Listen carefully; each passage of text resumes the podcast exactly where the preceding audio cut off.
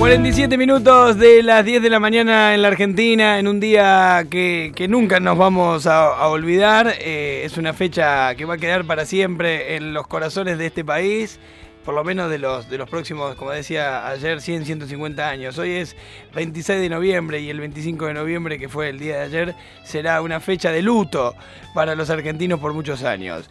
Eh, hace unos uno, un tiempo, no tengo la fecha exacta, ya se lo voy a, a preguntar a la persona.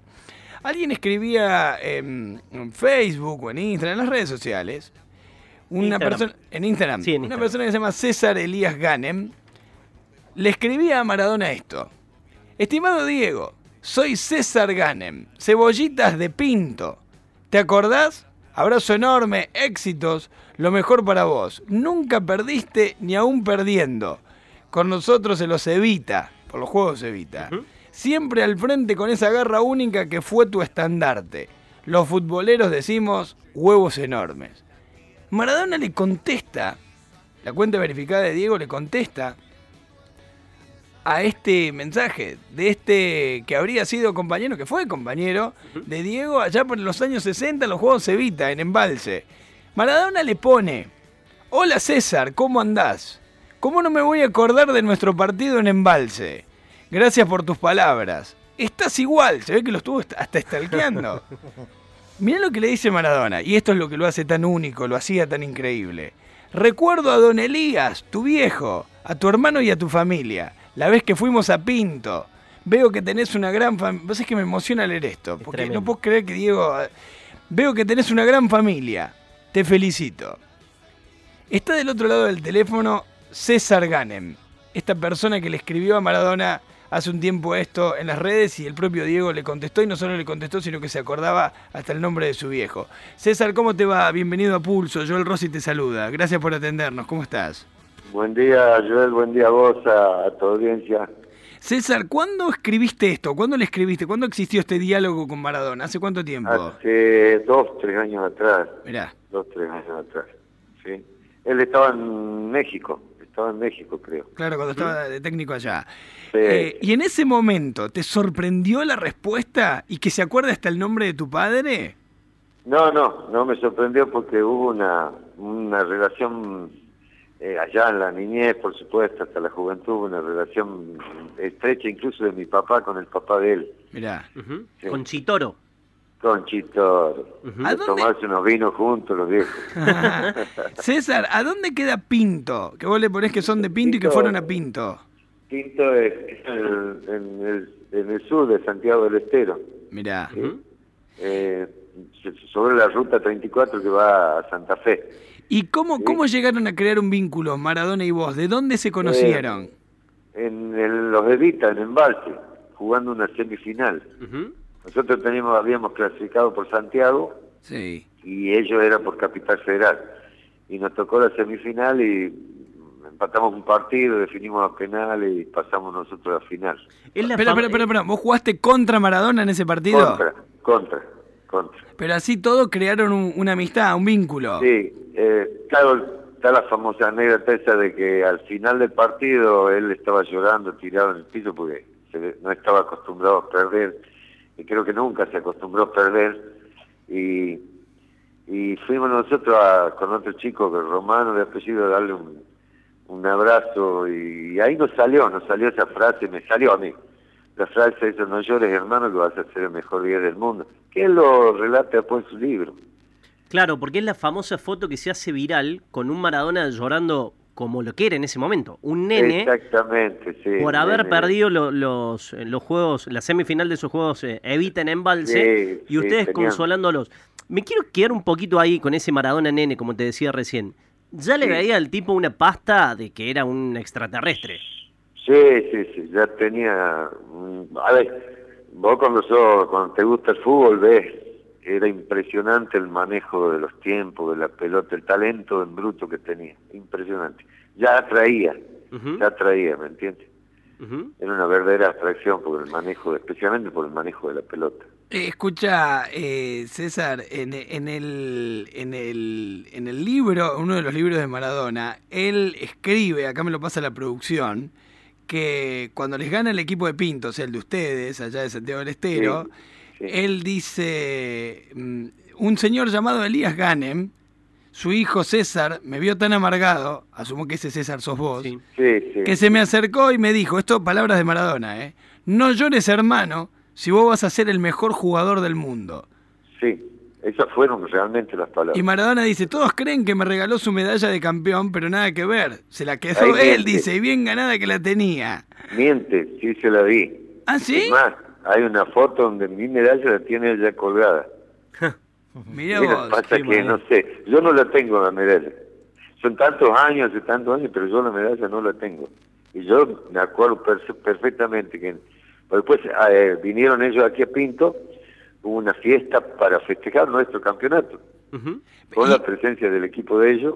Mirá. Jugamos aquí también en nuestro club y en la noche de la fiesta yo se, se le regalo. ¿Y qué edad, qué edad habría tenido Maradona? ¿Qué edad tenías vos? en 12, Yo 14, él 12, éramos todos chicos. El más chico era mi hermano que también jugaba, era de 8 años, me acuerdo. Y sí, todo era hasta 14 años creo que era permitido. El, Vos, vos en ese, en ese contacto de Instagram que tuviste hace unos años atrás, vos le pones que, que, que te sorprende y que, que está siempre igual esa garra que él tenía. Vos le decís, nunca perdiste ni aún perdiendo eh, en los Evitas, siempre al frente con esa garra única que fue tu estandarte. Sí. ¿Por qué haces mención de eso? Porque evidentemente porque el, tipo en la cancha a ustedes, incluso como rivales, a pesar de la juventud, les generaba algo, ¿no? Por supuesto, eh, eh, eh, en ese aspecto era único. A ver, talento, a lo mejor el talento era igual de Messi, pero la polenta, la gana, la de, de lo que él ponía era único. ¿Entiendes? Es- Él, él jugaba todo, él, él no, no mezquinaba nada, No escondía una pierna, no escondía la cabeza, no escondía nada, él jugaba todo. ¿sí? Y Yo- siempre fue así. Sí, sí, y su, y su así. capacidad para inyectar al equipo mucha energía, el, el ¿no? liderazgo que le imprimía aún siendo más chico que sus rivales y sus propios compañeros. Ya en ese Sí, momento en el que jugaba con vos, César, eh, ¿era de los que gritaba mucho en la cancha y arengaba todo el tiempo? Sí, sí, sí. Siempre fue líder, siempre fue líder. Claro, Ruggeri los indicó ayer como el capitán de los capitanes. Sí, César, y era, y era guapo, ¿no? dabas cuenta Eh, que todo, todo guapo, era guapo, le metían y el tipo se levantaba. Sí, sí, sí. Caía y se levantaba y a veces ni caía, iba a cuatro pies y seguía. Y a, lo y a largo de la historia, eh, más allá de este intercambio de mensajes y la mención en el libro, ¿te has vuelto a encontrar, te habías vuelto a encontrar con él? La, la, la última vez que yo tuve contacto personal fue en Tucumán. Yo estaba estudiando y, y, y este, eh, mira, te cuento esto que, que, que- que creo que pocos lo saben. Le mandé un mensaje con un mozo de un hotel donde él paraba con Argentina Juniors. Hmm. Eh, yo estaba estudiando allá, le mando un mensaje. A los 15 minutos estaba charlando con él en la habitación. Qué mal. Eh, eh, Vos le, mand- le hiciste mandar un me- mensaje me- con un mozo. Sí, mirá, soy César, tal, Pinto, y al 15 minutos estaba charlando con él en su habitación, sentado sobre la cama, y él preguntándome, negro, ¿qué necesitas? ¿Querés entrada? ¿Querés entrada para tu amigo? Digo, no, digo, hace 15 días que sacamos las entradas para verte. Qué. Era el boom. Maradona de Argentino Junior todavía, que era el fenómeno del que todos hablaban. Exactamente, exactamente. César, y, y la noticia cómo te pegó? Acá ya le hablo al César, al argentino, al que obviamente tuvo la... Tenés una particularidad, no, so- Sí, no es... No es ma- un- eh, realmente me cayó muy mal, estaba con mi hijo, salía de, de- de- de mi trabajo en el hospital, yo soy médico, y eh, salía y estábamos por almorzar y mi hijo me dice, papá, murió el Diego.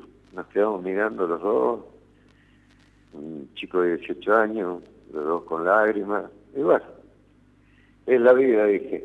Nos cayó muy mal, nos pegó muy mal, mucha tristeza se fue el, para mí el más grande de los argentinos, el más grande, eh, Perón y, y, y- y Diego, ¿sí? para mí, eh, o sea, tuvo, a ver, ya no era ni, ni Maradona, era el Diego, el Pelusa, el, el que parecía que entraba a tu casa por cualquier lado, ¿me entiendes? Sea, algo así, el más argento de todo. ¿sí? César, te agradecemos mucho este contacto. Gracias por, por prestarnos Sí. este, este tiempo y un abrazo enorme a vos y a tu familia a la distancia. favor, por favor, un abrazo y que estén bien. César. Ganem, un compañero de Diego en la época. Mira, se emocionó Sí, Silva. me, emocioné, me emocioné, la verdad que... La noticia del momento es la llegada del presidente de la Casa Rosada. Está ¿eh? llegando el presidente Alberto Fernández a, a Casa Rosada para eh, asistir al velatorio de Diego Armando Maradona. Acaba de ingresar el presidente junto a Fabiola Yáñez, su, su esposa, la primera dama, y el presidente ya están ahí. Y una de último momento está Perdón, es a cajón cerrado. El, a cajón ¿no? cerrado. Es la misma disposición que con Néstor Kirchner. Cajón cerrado y el ingreso por Balcarce 50, por el ingreso principal de, de la Casa de Gobierno. Y una de último momento, te decía también, está internado Alejandro Sabela, el ex técnico de la selección argentina. Subcampeón del mundo. Subcampeón del mundo en Brasil 2014. Ya venía con una serie de afecciones, transitar